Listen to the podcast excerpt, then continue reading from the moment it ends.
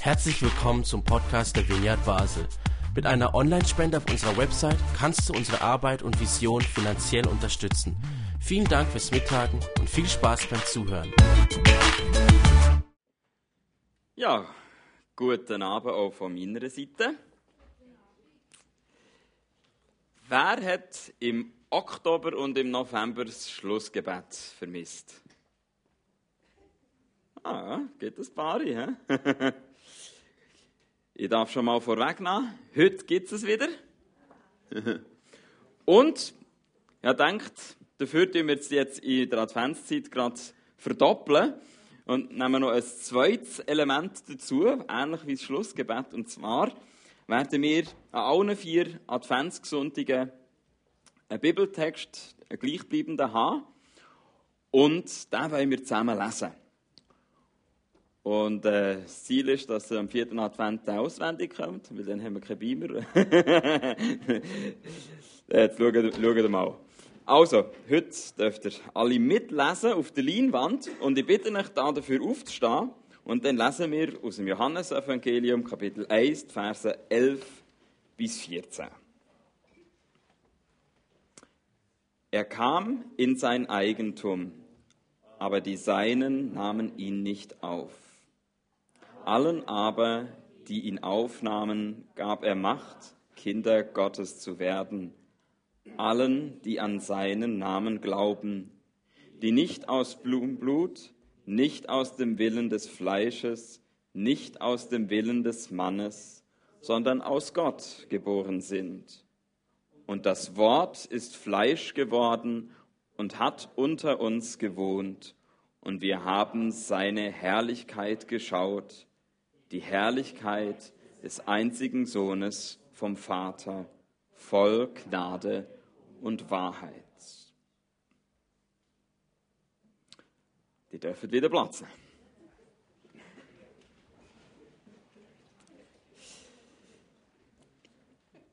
Wir werden also jetzt Zeit haben, mit diesem Text uns auf den Weg zu machen, Richtung Weihnachten und immer mehr auspacken, was da alles so ein bisschen drin steckt.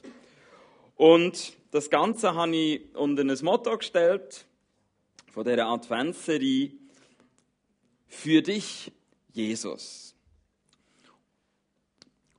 Für dich, Jesus, das kann man auf zwei Arten lesen. In unseren Anbetungszeiten bringen wir immer wieder zum Ausdruck, dass wir Jesus unser Leben schenken wollen. Für dich. Jesus.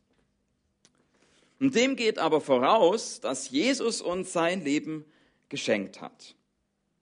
Sein Name bei Für dich Jesus kann also nicht nur als Anrede für dich Jesus, sondern auch als Unterschrift verstanden werden. Für dich Jesus. Verstanden? Sein Leben für uns, unser Leben für ihn. Mit diesem wechselseitigen Geben und Nehmen, Geben und Empfangen wollen wir uns auf Weihnachten einstimmen. Und dabei wollen wir nicht nur die traditionellen, sondern auch ungewöhnlichere Perspektiven einnehmen. Wir betrachten also die Beziehung Jesus, Mensch, Mensch, Jesus von vier verschiedenen Seiten. Was kann Jesus? Was kann ich? Und gleichzeitig wollen wir nicht nur die rosa Brille aufhaben, sondern auch über folgende kritischeren Fragen nachdenken. Was kann ich nicht? Und was kann Jesus nicht? Unsere erste Perspektive heute ist, er bringt es nicht. Und wir können uns dazu vielleicht gerade mal folgende Situation vorstellen. An deinem Arbeitsplatz hast du einen neuen Kollegen bekommen. Die Erwartungen an ihn sind hoch. Schon im Voraus hat sich herumgesprochen, dass er sich wohl als der beste Mann im Team erweisen wird. Da ist der Firma wirklich ein genialer Zug gelungen. Mit dem kann man jetzt richtig Gas geben. Doch dann fängst du dich bereits nach ein paar Wochen an zu wundern. Will er jetzt nicht? Oder kann er das tatsächlich nicht? Das, das wird, das, das passt irgendwie nicht. Und dann so nach ein paar Monaten ist es dann allen klar, er bringt es nicht. Das war alles nur Bluff. Da ist ja gar nichts dahinter. Was kann denn der eigentlich? Der hat sie überhaupt nicht drauf. Da hat jemand die Erwartungen total enttäuscht. Und wisst ihr was? Genau das ist Jesus auch passiert. Unsere Schriftlesung hat mit diesem Dämpfer begonnen. Schauen wir uns das Ganze nochmal an. Er kam in sein Eigentum, aber die Seinen nahmen ihn nicht auf. Worum geht es da?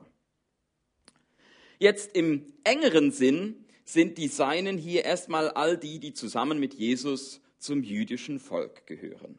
Und damals bedeutete das all die Juden und Jüdinnen, die zusammen mit Jesus unter der römischen Fremdherrschaft litten. Die Erwartung war, eines Tages kommt ein Messias, mit dem wir wieder ein politisch unabhängiges Volk sein können.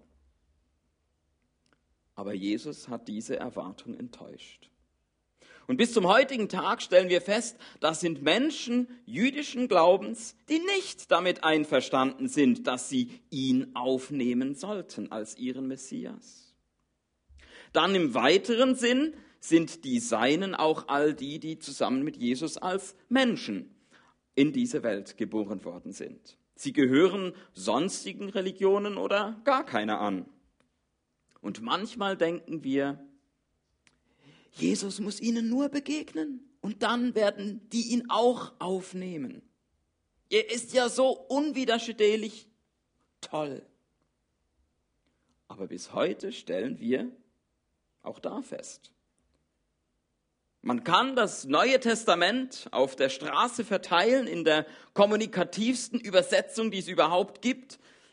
Und trotzdem reagieren nicht alle beim Lesen mit derselben Begeisterung.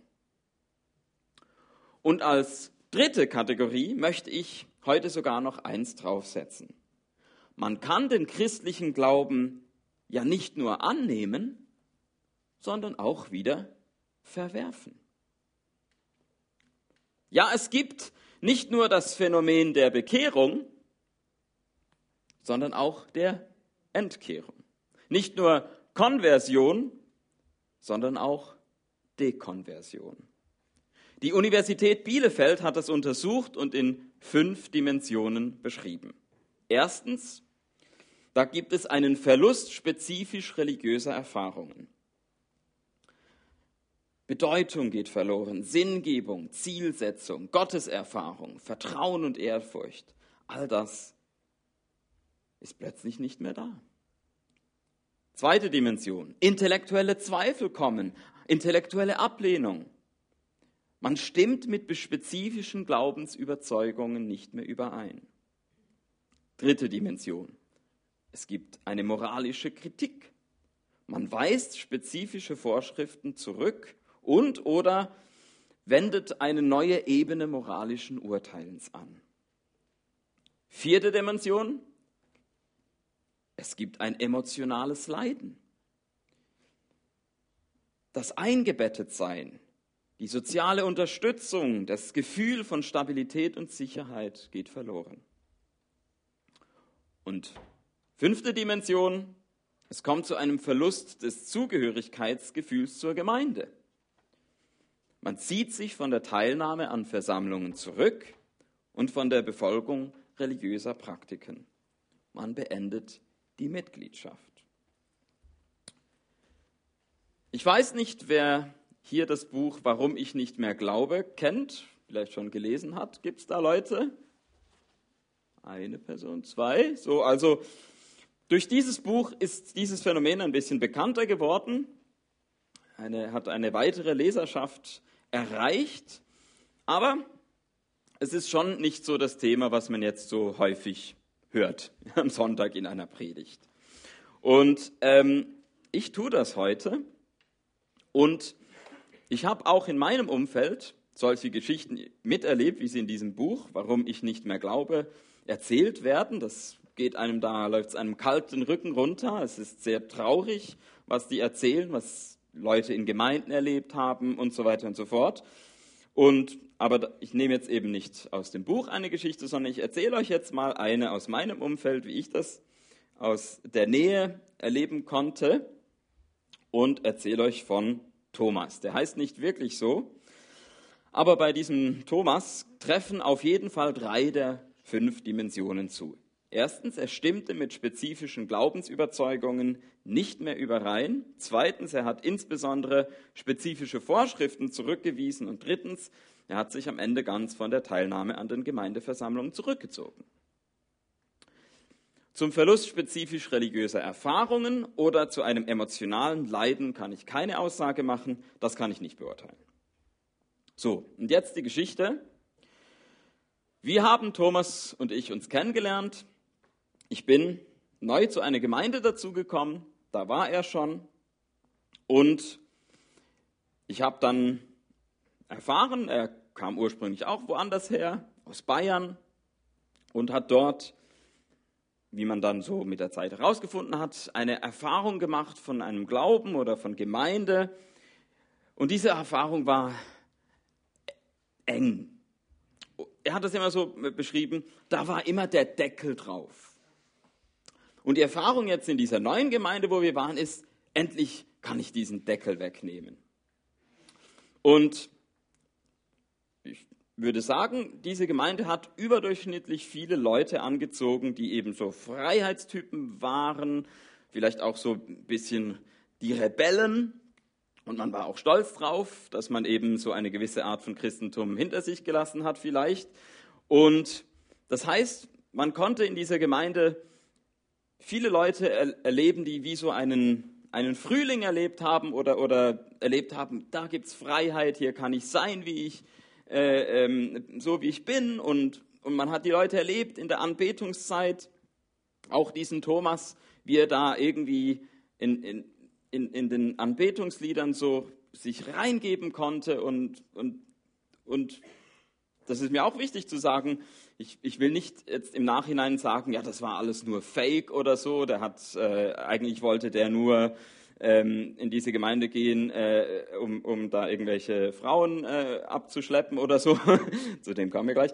Äh, aber ich glaube das wirklich, äh, dass der von ganzem Herzen da angebetet hat. Er hat zwar schon gesagt, ja, also mit Predigen und, und, und so, das, das spricht mich nicht so an und, und da irgendwie, das muss ich immer bewerten und das äh, ist für mich unbefriedigend und so, aber da Anbetung, das muss ich nicht bewerten. Das kann ich, da kann ich mich einfach so mit dem Herzen reingeben. So, und das war jetzt so, wie, wie Thomas, viele andere auch, die, die, das war so die eine Erfahrung. Und dann hat man viele der gleichen Leute in einem anderen Kontext auch erlebt, nämlich war das eine Gemeinde von Leuten, die richtig gut Party machen konnten. Also da gab es immer wieder eine Einladung in diese WG und in die andere und hier ist wieder eine Party und auch bei Thomas selber. Wenn der seinen Geburtstag gefeiert hat, dann hat er es richtig krachen lassen. Und so war es dann auch so, dass wenn so eine äh, Party war bei ihm, dann ging es relativ schnell, würde ich mal sagen. Da war eine bestimmte Menge von Alkohol intus. Und bei Thomas hat es bewirkt, dass er sehr zutraulich wurde gegenüber dem weiblichen Geschlecht. Hat er angefangen, Komplimente zu machen und so. Und ich habe das so jetzt über ein paar Jahre hinweg dann erlebt und habe so gemerkt, ich habe ja nicht alles mitgekriegt, aber von dem, was, was ich mitgekriegt habe, muss ich sagen, dieser Thomas hat eine doch beachtliche Anzahl junger Frauen in dieser Gemeinde, ähm, hat sich durch deren Betten durchgeschlafen sozusagen. Und jetzt bin ich ja entspannt, sage ich mal, weil ich, ich bin ja nicht der Vater von diesen jungen Frauen. Ja. Wahrscheinlich so, dieser Thomas hat die Herz gebrochen und so. Äh, das äh, ist ja bei mir nicht der Fall und wie gesagt, da hat sich der Thomas in dem Punkt auch gar nicht unbedingt so unterschieden von anderen. Das, da war er kein Einzelfall. Das war irgendwie so, bei anderen hat man erlebt, die haben dann vielleicht so nach dem, nachdem es mit dieser Beziehung nicht geklappt hat und vielleicht mit der auch nicht und so, aber irgendwie haben die dann so die Kurve gekriegt und dann so über die Jahre hat man gemerkt, okay, auch der oder die, die, die die finden irgendwie einen festen Partner und heiraten und so und dann ist es irgendwie vergangen und, und äh, lässt man ruhen und so spricht man nicht mehr darüber. Aber da hat man dann gemerkt, beim, beim Thomas hat irgendwie diese, diese Bewegung, diese Wende, die kam nicht. Und ich denke, eben viele der anderen, die hatten auch wie er so eine Geschichte, aber irgendwie haben sie diese Enge, das, äh, das was sie da erlebt haben mit diesem Deckel drauf, das äh, konnten sie irgendwann überwinden und nicht nur vom eben einen Extrem irgendwie zum anderen, sondern haben da irgendwie den Weg gefunden. Und bei ihm war es irgendwie nicht so. Und äh, man würde sagen, ja klar, die, die, die anderen, eben gerade auch diese jungen Frauen, die hatten auch ihre Geschichten, sonst hätte er sie wahrscheinlich nicht so einfach gekriegt. Aber bei Thomas hat man über die Jahre eher das Gefühl gehabt, und das war dann für mich der wichtige Unterschied, ähm, wenn ich in seiner Gegenwart war, konnte man es lustig haben so, aber ich habe so gemerkt, es, es ist immer, als würde, wenn man mit ihm zusammen ist, man eher von Jesus weggezogen als zu ihm hin. Also ich habe so eine Erleb ein Erlebnis, weiß ich, sind wir so bei einem Motorrad, einem schlimmen Motorradunfall zusammen im, im Auto vorbeigefahren und ich habe so gesagt, hey Thomas, komm, lass uns doch gerade mal beten oder so. Ähm, und oh nee, es ist nicht so mein Style oder so. Und äh, könnte jetzt noch weitere Beispiele erzählen, aber da habe ich so gemerkt, das war einfach so die Richtung zu Jesus hin, die, die konnte ich bei ihm irgendwie nicht, nicht erkennen. Und so kam es dann, dass dann nochmal, glaube ich, eine wilde Phase kam, als die Tinder-App äh, äh, kam und dann war vieles parallel und irgendwann hat dieser Thomas die Frau gefunden. Und mit der ist er bis heute zusammen.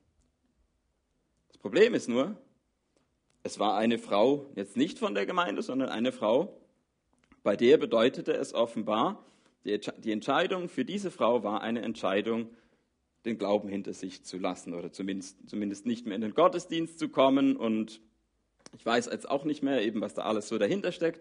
Aber das war für mich so diese, ein klassisch, klassisches Beispiel für das, was hier diese äh, Beschreibung von diesem Phänomen Entkehrung, Dekonversion. Da hat jemand irgendwann mal so den, eine Art von Christentum erlebt, der er irgendwie dann den Rücken zugekehrt hat, nicht von einem Moment auf den anderen, aber so im Endeffekt, im Endresultat war es das. Und ich habe ihn dann noch einmal erlebt, habe ihn noch einmal getroffen und da war er am Beachvolleyball spielen und dann hatte er, ja, hallo, schön dich zu sehen und so.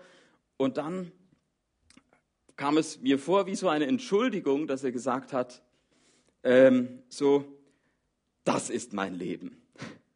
Ich habe so gesagt, okay, was willst du mir damit sagen? Willst du mir sagen, du sagst, Christus ist mein Leben, ich sage, Beachvolleyball ist mein Leben? Hä? Ist, äh, das ist doch kein Vergleich so. Ist Jesus einfach ein Hobby, das man jetzt austauschen kann? Oder umgekehrt, ist Beachvolleyball ein anderer Gott? Körperkult oder weiß nicht was? Wie auch immer, ich muss die Geschichte hier stehen lassen. Und ich habe diese Geschichte erzählt, weil ihr vielleicht bei euch in eurem Umfeld auch solche Geschichten erlebt habt. Und vielleicht, wenn du ganz ehrlich bist, würdest du sogar heute Abend hier sagen, ja, also ich muss sagen, ich, ich erkenne das auch bei mir gerade so. Ich, ich bin da irgendwie nicht sicher, in welche Richtung bin ich da gerade unterwegs. Zu Jesus hin oder eigentlich schon so in Richtung äh, anders. Und wir singen ja hier immer so dieses Lied auch, I have decided to follow Jesus, no turning back. Und ich, ich kann das von ganzem Herzen singen, aber vielleicht geht es dir nicht immer so, wenn dieses Lied kommt, und sagen, naja, ähm, Jesus bringt mir nichts. Jesus bringt mir nichts mehr. Was, was macht diese Aussage mit dir? Erkennst du das in deinem Umfeld, vielleicht sogar bei dir? Und jetzt ist es natürlich eine seltsame Einstiegspredigt in die Adventszeit. Ne? Wir wollen ja Jesus groß machen, wir wollen von ihm schwärmen, wir wollen sagen, ja, wir feiern und kannst kaum erwarten, Weihnachten, so ein tolles Fest, so und jetzt so eine Predigt. Und der Michel hat mich auch gefragt, ja, wie, ja, und wie löst du das jetzt am Ende auf? jetzt habe ich euch da in diese äh, ähm, äh, äh, Thematik reingebracht und wie, wie bringe ich euch jetzt da wieder raus? Und ja, jetzt habe ich mir überlegt, na, ist es überhaupt möglich? Kann ich das jetzt einfach so auflösen? Na? Ich möchte ja keine billigen Antworten auf diese Fragen geben. Ich würde am liebsten, ehrlich gesagt, jetzt einfach an Matthias wieder übergeben und sagen, hey, lass uns eine Zeit haben, wo wir mit ungeschminkten Liedern zu Gott klagen. Wo bist du in solchen Entkehrungsgeschichten wie bei Thomas? Aber Michel hat ja letzten Sonntag auch über die Heilung und Veränderung des Gottesbildes gesprochen. Ich dachte, vielleicht könnte man jetzt nochmal in diese Richtung gehen und dort vielleicht sogar in Richtung einer passenden Antwort kommen. Als Vineyard Basel sagen wir ja, wir erkennen Gottes Wesen in Jesus. Aber sind wir damit automatisch auf der sicheren Seite? Es gibt ja nicht nur problematische Gottesbilder, sondern auch fragwürdige Jesusbilder. Eins habe ich hier oben. Was würde ich wohl zu einem Menschen sagen, der einen Wechsel vom christlichen Glauben zu einem anderen oder zu einem zu gar keinem vollzogen hat? Wahrscheinlich wäre es doch das. An den Jesus, an den du nicht mehr glaubst, ja, an den glaube ich auch nicht mehr. Oder zu dem Jesus, von dem du dich entkehrt hast, ja, zu dem hätte ich mich gar nicht erst bekehrt. Jetzt würde ich das im richtigen Gespräch natürlich nicht so zugespitzt formulieren und ihr, ihr kennt mich ja inzwischen auch hoffentlich genug, dass ihr mir das bitte nicht etwa als Bekehrungsarroganz auslegt. Was ich damit meine, ist Folgendes. Manchmal wird so von Jesus gesprochen. Ja, ja, Jesus ist als gekreuzigter qualvoll gestorben. Das stimmt schon. Aber als Auferstandener hat er den Tod souverän besiegt. Oder, ja, ja, Jesus ist damals demütig auf einem Esel in Jerusalem eingezogen. Aber bei seinem zweiten Kommen wird er dann stolz auf einem Schimmel reiten. Oder, ja, ja, Jesus ist als wehrloses Baby in einer Krippe gestartet, aber am Ende sitzt er als mächtiger Löwe auf dem Thron. Nun, der letzte Satz ist sogar ganz klar falsch. Biblisch ist gerade das Umgekehrte. In der Offenbarung im letzten Buch der Bibel ist die Überraschung doch, oh, der Löwe ist zum Lamm geworden. Und gerade nicht, oh, das Lamm ist zum Löwen geworden. Nein, das Lamm sitzt auf dem Thron. Punkt. Ja, der Messias ist als bedürftiger Säugling gekommen. Der Reiter auf dem Pferd ist sich auch für einen Esel nicht zu schade. Der Sieger über den Tod hat das Sterben selbst durchlitten. Nur wenn die Betonung so herum ist, wird das Besondere am christlichen Glauben deutlich. Und für unser Gottesbild heißt das, natürlich treffen beide Seiten auf Gott zu. Die eine Seite steckt aber eigentlich im Begriff Gott bereits drin. Auch in anderen Glaubenstraditionen zeigt sich das Göttliche durch Macht und Herrschaft. Ich glaube an Jesus aber vor allem weil ich durch ihn diese andere Seite von Gott kennen und schätzen gelernt habe. Ich glaube nicht an einen Unterwerfer und Unterdrücker. Ich glaube an einen Jesus, der sagt, Thomas, bei mir gibt es mehr und nicht weniger Freude. Du hast es vielleicht in meinem Namen anders erlebt. Ich bin genauso enttäuscht wie du. Das hat mich nicht repräsentiert. Ich bin keine Spaßbremse. Ich bin das Leben. Und so glaube ich. Und so hoffe ich. Nicht weniger, aber auch nicht mehr. Ja, ich verbleibe in der Hoffnung, dass bei Thomas und bei uns allen das ankommt. Und ankommen heißt ja auf Lateinisch advenire, wovon unser Wort Advent kommt. Und das, Herr Spüst, genau. Ja, es gibt noch Leute, die Latinisch reden. genau. Hey, wir sind in die Adventszeit gestartet. Und das ist meine Frage an dich. Welcher Jesus kommt in dieser Adventszeit bei dir an? Der hier oder der auf dem Bild vorher oder sonst irgendeiner?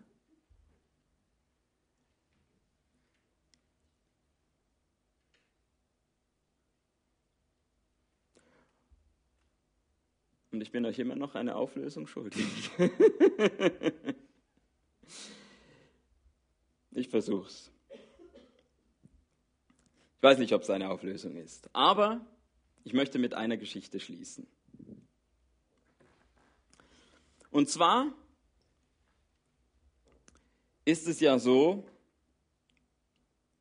noch einmal zurück zu diesem Punkt, Jesus ist er wirklich so unwiderstehlich, dass es von ihm ja heißt, eines, ein, ein Tag wird kommen und dann wird jedes Knie sich beugen, jede Zunge wird bekennen. Und ich weiß nicht, wie du dir das vorstellst, wie der das hinkriegt. Setzt er irgendwann die Pistole hin und sagt, so, ich war jetzt lang genug geduldig und freundlich, jetzt musst auch du auf die Knie. Oder gibt es für ihn eine andere Möglichkeit? Ehrlich gesagt, ich weiß nicht, wie er es hinkriegen wird. Aber ich hatte neulich mal so eine Ahnung, in welche Richtung es vielleicht gehen könnte. Und zwar, bei uns haben wir immer so die äh, äh, anstrengende Zeit abends, ne, bis die Kinder mal schlafen. Dann war es wieder mal soweit, es war Ruhe. Und jetzt dachte ich so, jetzt geschafft.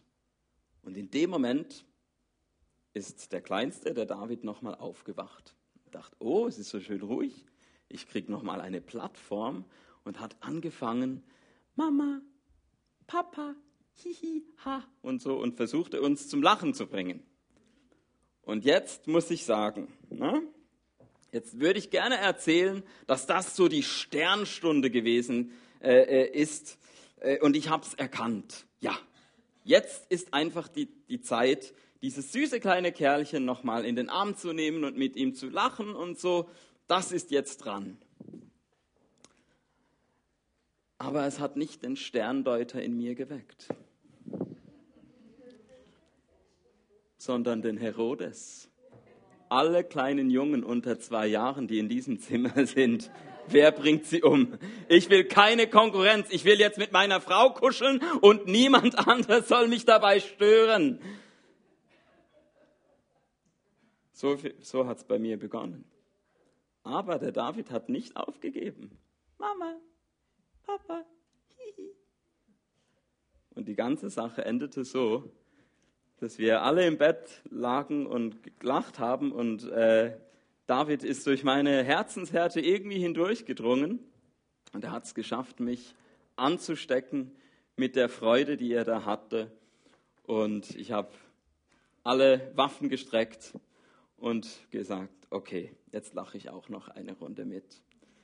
Und ich weiß nicht, ob es vielleicht am Ende mal so sein wird, dass Gott es schafft, durch alle Herzenshärte hindurch uns anzustecken mit der Freude des Himmels, sodass tatsächlich jedes Knie sich beugen und jede Zunge bekennen wird, ohne dass irgendeine Waffengewalt irgendjemanden dazu zwingt.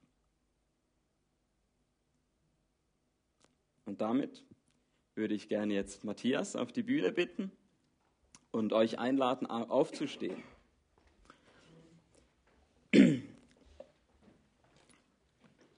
Wir wollen in eine Zeit gehen, wo wir anbeten und wo wir jetzt nicht einfach sagen, okay, dieses schwere Thema zur Seite, jetzt äh, machen wir es wieder ähm, lustig und fröhlich, sondern vielleicht empfindest du an der einen oder anderen Stelle so einen Schmerz.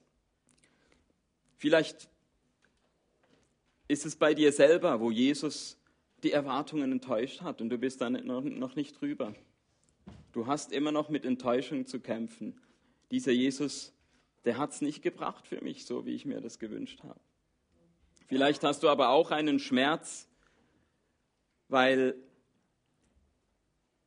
du in deinem Umfeld so Geschichten wie Thomas erlebt hast. Und ich möchte dich einladen, egal was dieser Schmerz oder die Enttäuschung sein könnte, in dieses Gebet, was Jesus uns gelehrt hat, das der erste Song jetzt sein wird, Ah Vater, wie im Himmel, so auf Erden. Komm, dein Reich komme. Dein Reich eben nicht so, wie man sich andere Reiche äh, vorstellt, mit Gewalt und Macht, sondern dieses Reich der Freude, des Friedens, der Liebe. Und vielleicht bist du auch hier und, und was dich auch schmerzt, ist, dass Gemeinde so ein Ort sein kann, wo Menschen eine Erfahrung machen, wo sie nicht darüber hinwegkommen, wie dieser Thomas. Entweder hast du selber so eine Erfahrung gemacht oder du hast dich vielleicht sogar mitschuldig gemacht. Ich möchte dich einladen. Komm in eine Zeit, wo du einfach ganz ehrlich dein Herz da hineingeben kannst. Wir haben dann nächsten Sonntag ein leichteres Thema, aber wir wollen ja sagen, wir kultivieren ehrlichen Glauben hier. Und ich denke, da gehört es damit mit dazu, dass wir Gott in der Anbetung auch sagen, hey, da ist ein Schmerz, da ist eine Enttäuschung und die bringe ich dir jetzt, diese Enttäuschung, diesen Schmerz bringe ich dir. In der Hoffnung, dass du ankommst in dieser Adventszeit bei mir, in meinem Herzen, in meinem Umfeld, mit diesem Reich der Liebe, des Friedens und der Freude.